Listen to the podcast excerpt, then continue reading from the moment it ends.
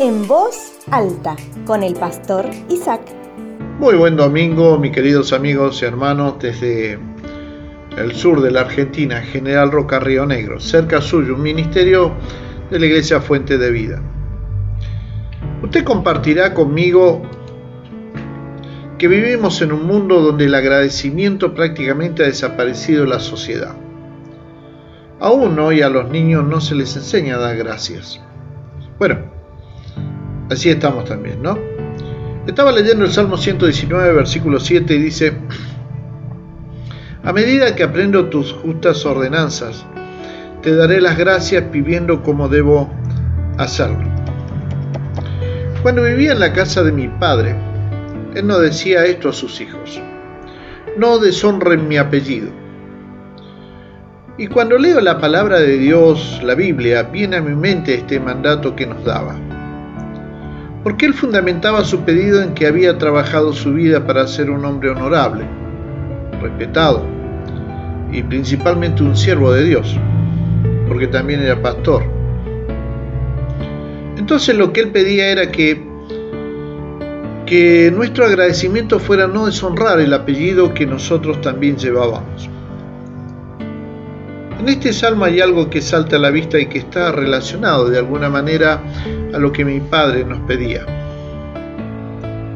El versículo 7 dice, a medida que aprendo tus justas ordenanzas, te daré las gracias viviendo como debo hacerlo. O sea, podría yo aprender las justas ordenanzas que Él como nuestro Padre Celestial nos dice que aprendamos. Podemos conocer toda la Biblia incluso. Pero podemos ser desagradecidos por la enseñanza que Él nos da. ¿Qué quiero decir con esto, amigos y hermanos? podremos tener conocimiento de la Biblia, podremos saber mucho, podremos aún ser asiduos participantes de una iglesia, o decir que con Él, con Dios. Pero puede ser que no seas agradecido delante, de Él viviendo como debería hacerlo. En otras palabras, el salmista decía que su agradecimiento a Dios por enseñarle sus ordenanzas era vivir como debía hacerlo, no como a él le parecía que debía vivir.